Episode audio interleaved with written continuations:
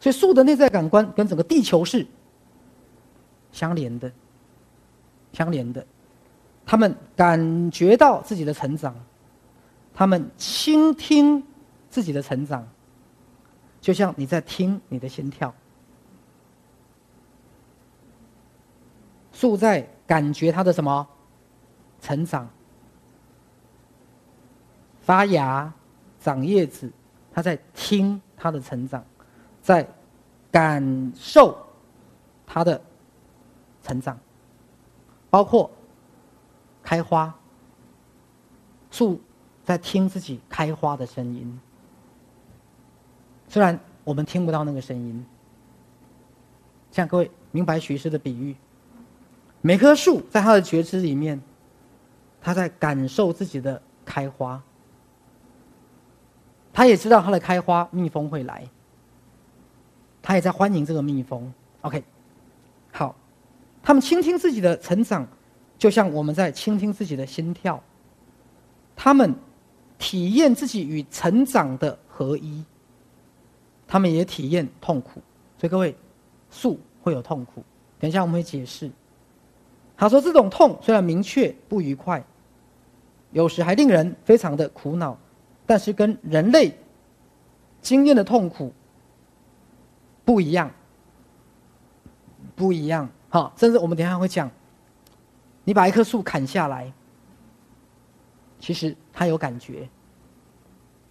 赛斯的比喻是，就好像一个人突然呼吸中断一样，可是树体验它的痛苦。”他有一种感觉，但是他没有一种那种诠释，各位了解吗？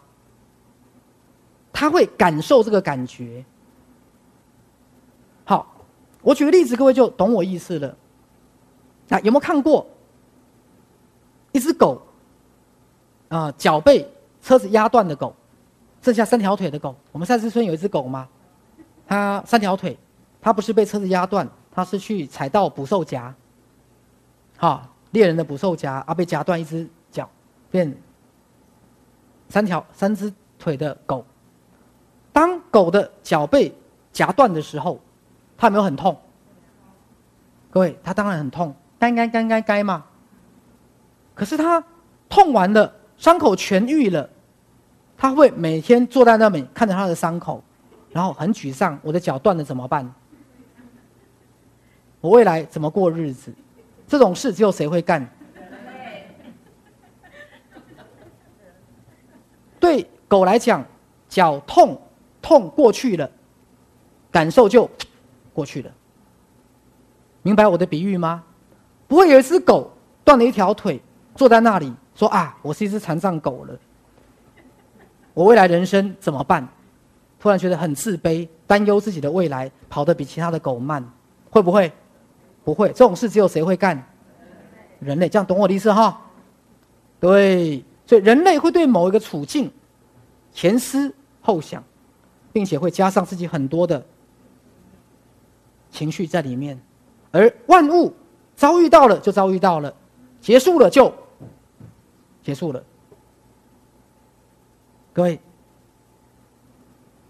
好，比如说一只狗。它遇到打他的人，拿石头丢它的人，它会记得，而且会对你汪汪。